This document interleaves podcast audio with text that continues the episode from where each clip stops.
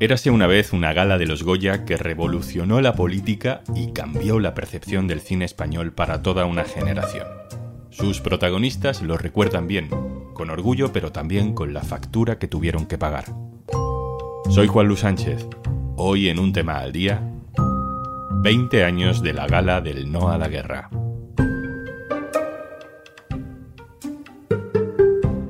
Una cosa antes de empezar. Hola, hola, por fin es viernes. Y como cada viernes, al final de este episodio, te recomendamos un podcast o un audiolibro por si te apetece escuchar algo nuevo el fin de semana. Y si entras en podimo.es barra al día, te regalamos 60 días gratis para que descubras todo nuestro contenido.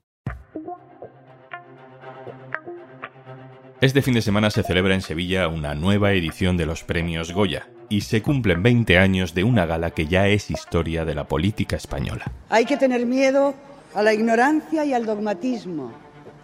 Hay que tener miedo a la guerra. Fue la gala del No a la Guerra, donde se acuñó esa frase teñida de sangre que todavía hoy se sigue usando. Aquel posicionamiento espontáneo contra la invasión de Irak por parte de Estados Unidos con apoyo de España marcó a toda una generación del cine español que desde aquel día luce entre el orgullo y las represalias las cicatrices de la implicación política. Oíamos a Marisa Paredes, la presidenta de la Academia de Cine en aquel momento. Este fue un joven Luis Tosar al recoger su premio. También se lo quiero dedicar a ese señor bajito que apareció hace un rato por ahí y decirle que, que si quiere petróleo, que no, no hace falta ir a Irak, que simplemente con subir a Galicia y lo único que hay que hacer es recogerlo. No hay que matar a nadie. Ese señor bajito del que habla Luis Tosar es, por si hace falta aclararlo, José María Aznar, uno de los principales señalados esa noche. Es 1 de febrero. Galicia seguía limpiando chapapote del Prestige y George Bush no declararía la guerra hasta un mes después, pero ya se veía venir. Este es Javier Bardem. Por último, recordar a los, gobernantes que ganar las elecciones no es un cheque en blanco para hacer lo que se quiera. Tienen la obligación de escuchar al pueblo. Y nosotros decimos que somos una gran mayoría y decimos no a la guerra. Gracias. Lo que ocurrió ese día, lo que se vio encima de ese escenario retransmitido por televisión, fue fundamental para aglutinar ese clamor popular contra la guerra. Los que estuvieron allí todavía lo recuerdan como si fuera hoy. Escuchamos a los actores Alberto San Juan y Juan Diego Boto. Hola Juan Luz, soy Alberto San Juan. Mi recuerdo de aquella gala del, de los Goya del No la Guerra de 2003 pues es el de una noche gloriosa, eh, una especie de celebración democrática. Hola Juanlu. Eh, fue mucha gente la que tuvo protagonismo en aquella gala y en las semanas anteriores a aquella gala, pero sin duda uno tiene que recordar el coraje de, de Alberto San Juan, de Guillermo Toledo, de Andrés Lima, de toda la gente de Animalario, que eran los que estaban al frente de, esa gala. En Animalario, que hicimos el, la gala, el, la dirección, el guion, la interpretación, hubo una discusión previa. Había algunos que querían eh, que la gala fuera muy política, que fuera una gala realmente eh, plan, planeada para decir no a la guerra, pero eh, otras personas del colectivo animalario pensaban que no podíamos llevarnos la gala a nuestro terreno, que esa gala representa toda la profesión y que habría que preguntar primero a toda la profesión si está de acuerdo en decir eso. Entonces decidimos no hacer nada. A nuestro pesar, simplemente nos habíamos preparado Will y yo esas camisetas que decían no, En realidad todo empezó unas semanas antes. Claramente había algo en el ambiente. Todos estábamos con la sensación de esta barbaridad no puede ocurrir, algo tenemos que hacer. Decidió la gente juntarse en comisiones, ¿no? Se abrieron comisiones inmediatamente y una de las comisiones que se formaron fue la comisión de los premios Goya, en la que, bueno, nos apuntamos un montón de gente y una de las cosas que se decidió hacer fue, por un lado, hacer como una especie de chapitas y por otro lado otros se encargaron o nos encargamos de llamar a los nominados para decirles, oye, mira, va a pasar esto y si ganas el premio, pues estaría muy bien que pudieras hacer alguna referencia si es que tú te consideras que estás en contra de, esta invasión, pues bueno, si pudieras hacer alguna referencia. Estaba muy caliente el tema. Entonces fue una verdadera alegría presenciar con asombro cómo la gente tomaba libremente la palabra para decir no a la guerra y en fin, fue una noche hermosísima. Quizá fue pues la expresión pública de algo que estaba en el ambiente y que quizá bueno, pues explotó ese día en la gara de los Goya, que no era más que el termómetro de un sentir social. Así se vivió desde dentro. Pero ¿cómo lo vivimos desde fuera? ¿Qué efecto tuvo en nosotros? Javier Zurro, hola, ¿qué tal? Hola, ¿cómo estás?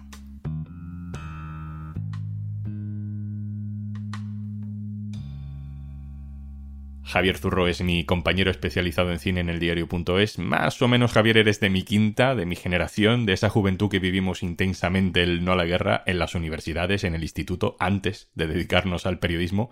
¿Qué recuerdas tú de aquella gala? Pues yo tenía 17 años y yo siempre me acuerdo que yo veía los Goya siempre con, con, mi madre, cogemos una pizza y es el clásico antes de que me tocara trabajar en esto y cubrir todas las galas de los Goya.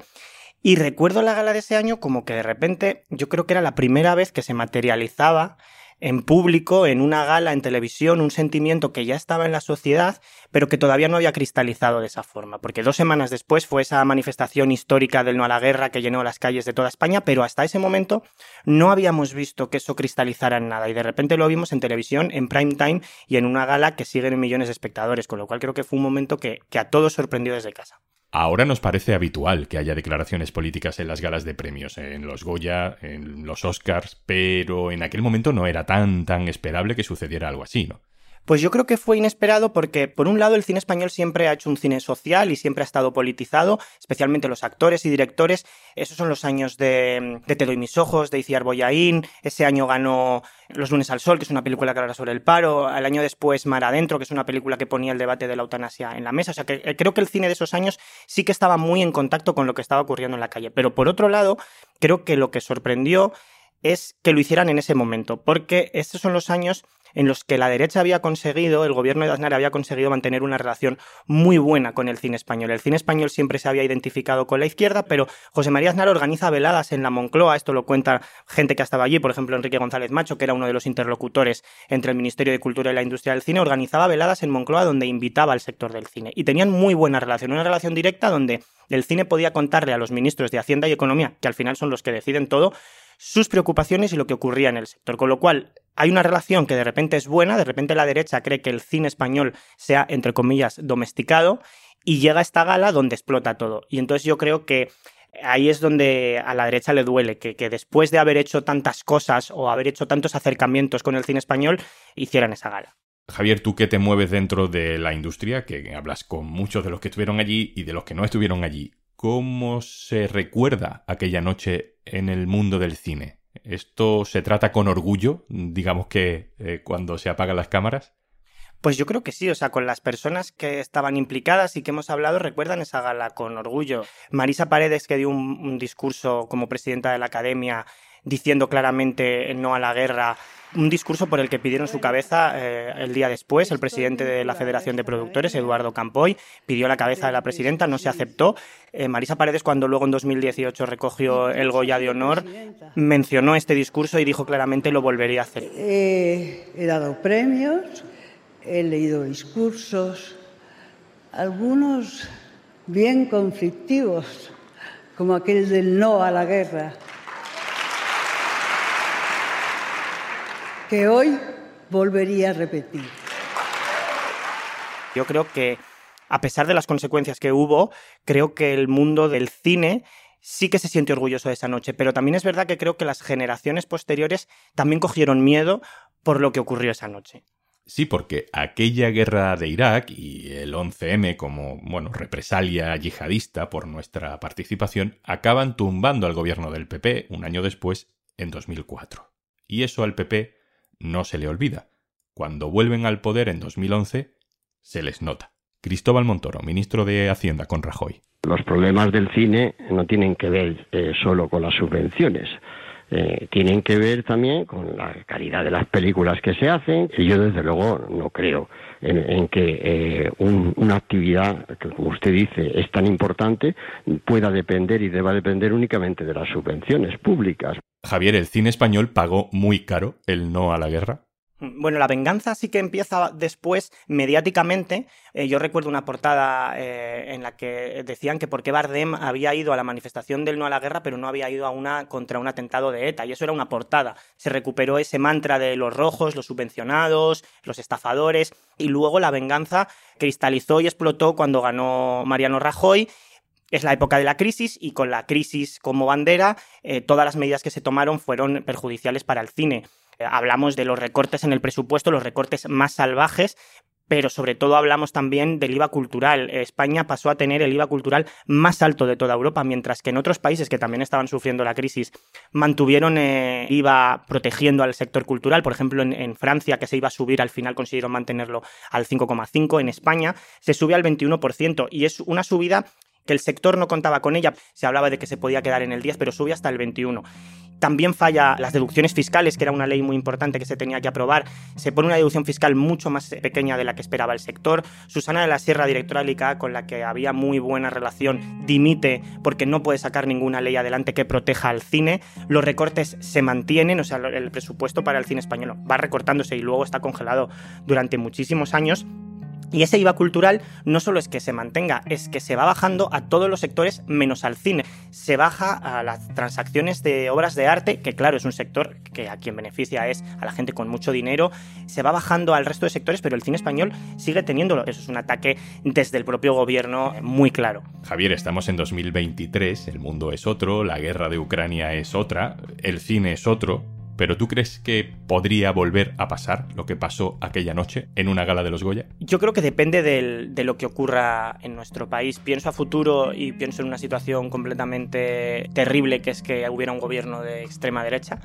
Y creo que el cine español haría una gala en la que mm, hablaría sobre eso. Creo que depende de lo que ocurra, pero el cine español siempre ha mandado mensajes políticos en sus discursos. Hace mm, dos años, en la gala del COVID, Alberto San Juan ganó un premio y le mandó un mensaje a Pedro Sánchez y le dijo que la ley de vivienda había que aprobarse y que estaba traicionando a los votantes de izquierdas. Con lo cual creo que hay una parte del cine español que está politizada, que aprovecha ese minuto de gloria para mandar mensajes y creo que si hubiera algo como la guerra de Irak o temas parecidos, creo que el cine español volvería a hacer una gala parecida.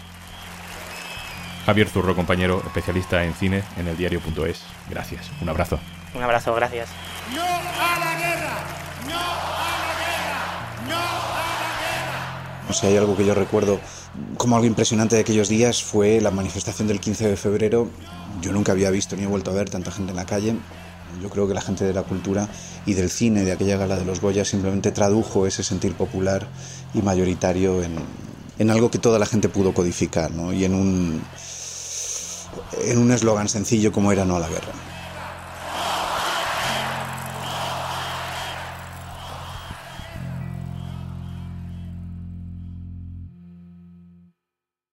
Antes de marcharnos... Hola, soy Juanjo de Podimo y me vuelvo a colar en un tema al día para recomendarte contenido de nuestra app. No es que sean nuevas, de hecho son las casi las más veteranas de Podimo, pero es que estrenan ni más ni menos que la séptima temporada esta semana. Y lo hacen con un set nuevo que, madre mía, la casita nueva que se han montado las chicas. Ahora solo las vas a poder escuchar un poquito, pero entra en Podimo con la opción de vídeo activa, porque menudo nuevo plató se han montado las chicas de Keep It Cutre. Y hasta nos hemos colado en una de sus reuniones de contenido. Escucha, escucha.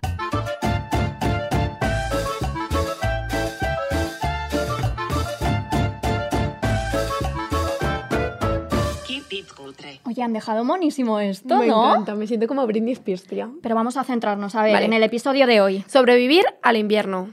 Venga. O- odiamos el frío. Por cierto, creo que deberíamos hablar un poco, tía, de que se nos ha ido la olla y no hemos celebrado el episodio 100. Bueno, pues celebramos el 101 y Vale, ya está. Vale, perfecto.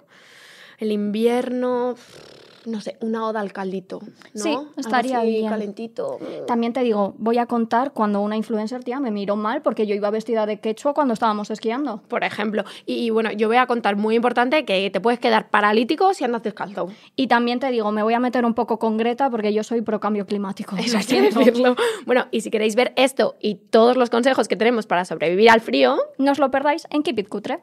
Pues séptima temporada de Keep It Cutre ya disponible en Podimo, vienen invitados increíbles, yo ya sé algunos, y te vas a reír un montón con Albanta y Ángela. Como siempre, te regalamos 60 días gratis de Podimo por ser oyente de un tema al día. Solo tienes que entrar en podimo.es barra al día, registrarte y descargarte nuestra app.